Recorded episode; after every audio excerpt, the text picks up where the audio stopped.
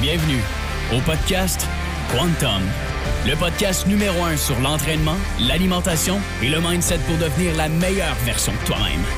Sans plus attendre, voici votre hôte, Jacob Amel.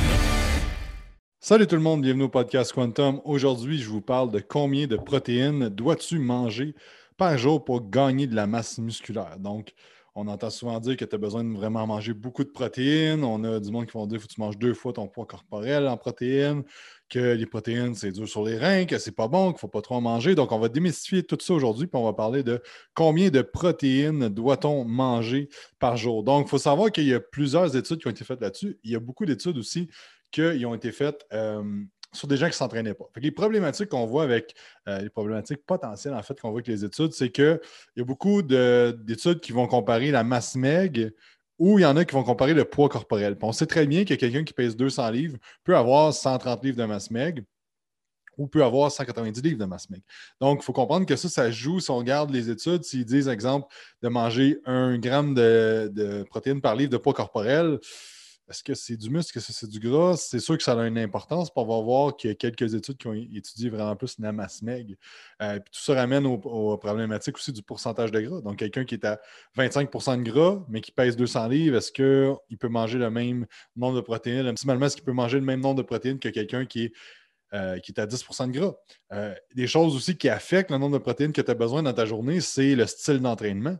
Donc, un entraînement plus métabolique, ça va affecter différemment ta demande en protéines que quelque chose qui est vraiment plus neural ou qui crée beaucoup plus de dommages musculaires. Et le degré d'activité de chaque personne aussi, outre.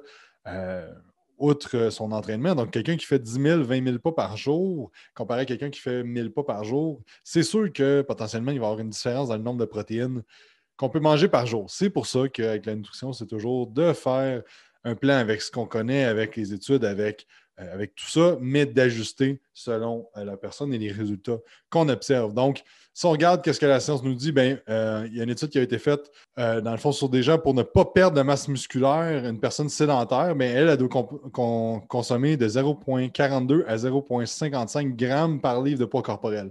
Donc, ça, c'est quelqu'un qui ne bouge pas, et qui veut juste pas perdre de muscle.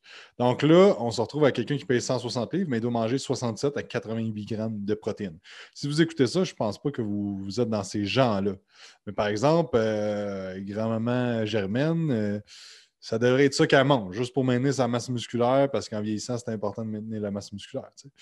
Euh, une autre étude qui nous dit que la consommation de 2 grammes par livre de poids corporel n'augmente pas la prise de gras, même en surplus calorique. Fait que ça, c'est intéressant parce que les gens qui veulent perdre du gras, souvent, ils ont de la misère parce qu'ils ont faim. Et ça, ce que ça nous dit avec cette étude-là, c'est que tu peux augmenter vraiment beaucoup les protéines, ça augmente un peu les calories, mais ça n'empêche pas de perdre du gras parce qu'il ben, y a un effet euh, de, un, effet quand tu manges des protéines de thermogénèse. Donc, il y a tu vas, brûler plus de calories en mangeant des protéines légèrement qu'en mangeant un glucide, par exemple. Donc, c'est à prendre en considération aussi qu'on peut en mettre plus pour les gens qui sont en perte de gras pour le sentiment de satiété. Après ça, on peut regarder que plus de 0,7 g de protéines par livre de poids corporel ne semble pas avoir plus d'effet sur la prise de masse, mais le bémol avec cette étude-là, c'est que 85% des études de cette méta-analyse-là étaient sur des sujets qui ne s'entraînaient pas. Donc, encore là, c'est sûr que c'est différent chez les gens qui ne s'entraînent pas. Mais qu'est-ce qu'on, commence à rendre euh, au niveau de l'entraînement, au niveau euh, des performances, là, on a une étude qui nous suggère 0,7 à 1,1 g de protéines par livre de poids corporel. Et plus un individu a un pourcentage de gras bas, plus, euh, plus il a de l'expérience de personne et plus il fait de volume d'entraînement, plus la demande en protéines va être haute. Donc, de jouer entre 0,7 et 1,1 g. Encore là, le problème avec tout ça, c'est au niveau du poids corporel. Donc, quelqu'un qui pèse 300 livres, euh, il peut être très, très, très musculaire ou peut avoir un peu plus de gras. Donc, euh, ça peut jouer. Il y a une étude intéressante qui a été faite sur des athlètes en déficit calorique. Puis le but, c'était de garder le plus de masse musculaire possible. Puis eux, dans le fond, ils ont joué à 1 à 1,4 g de protéines par livre de masse maigre.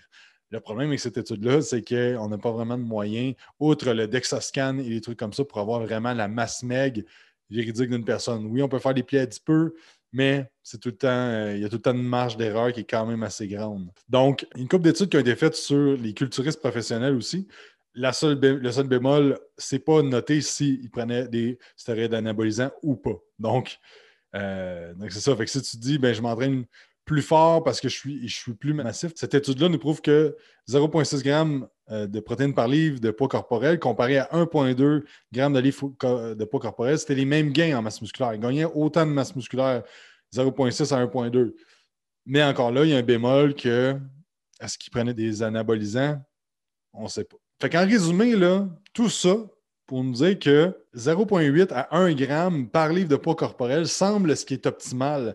Quand tu as un pourcentage de gras qui est, on va dire, euh, optimal aussi, entre 10 et 15% on va situer là-dedans. Chez les femmes, ben, peut-être plus entre 15 et 20% Il faut savoir que si on en mange plus, ça ne va pas nuire à la perte de gras. Euh, est-ce que ça va augmenter l'hypertrophie? Non. Donc, nous, ce qu'on utilise, c'est qu'on va faire un gramme par livre de poids corporel dans la majorité des cas. Après ça, on va ajuster selon la réponse du client et selon aussi son stimuli d'entraînement. Donc, quelqu'un qui fait un workout plus de dommages musculaires, on va augmenter un petit peu plus ses protéines parce que ça va faire un turnover de protéines plus grand avec ce style d'entraînement-là. Puis, ben, c'est ça. Il faut prendre en considération que le pourcentage de gras va influencer la formule. Et s'il y a des gens qui, utilisent des stéroïdes anabolisants qui nous, euh, qui nous écoutent, on peut augmenter de 20 à 40 grammes par jour. Euh, ça, encore là, il n'y a pas d'études. C'est vraiment ce qu'on pense qui va être plus efficace, c'est d'augmenter plus parce qu'il va y avoir plus encore de réponses anabolisantes. Donc, on peut se permettre d'en manger plus. Euh, donc, c'est ça.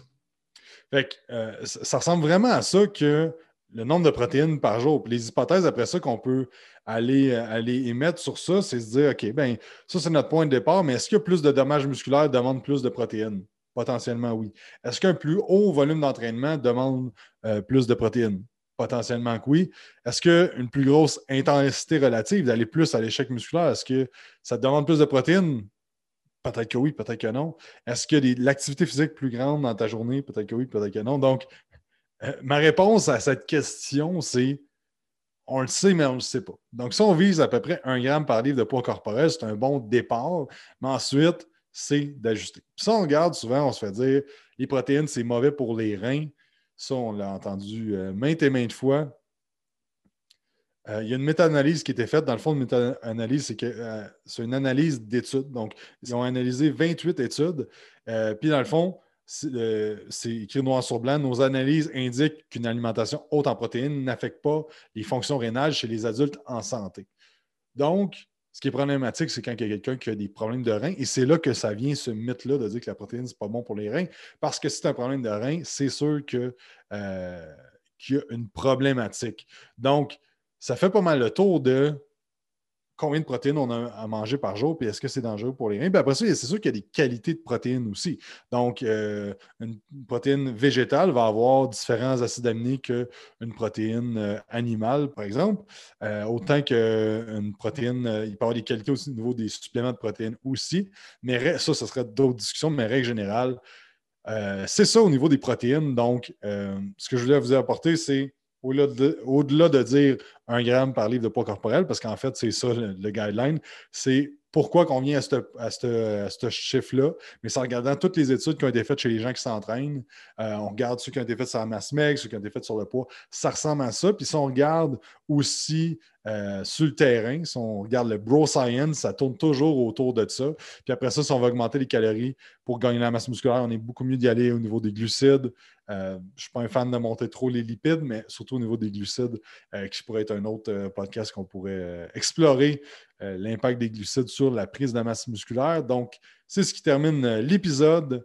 J'espère que vous avez apprécié, que vous avez appris quelques trucs. Euh, merci à tous ceux qui vous font des avis sur, sur iTunes, qui laissent un commentaire, qui nous, nous, écoutent sur YouTube aussi. Merci de liker la page et de vous abonner. Et, et c'est ça. Fait que je vous souhaite une excellente semaine. Soyez bons, puis on se parle la semaine prochaine.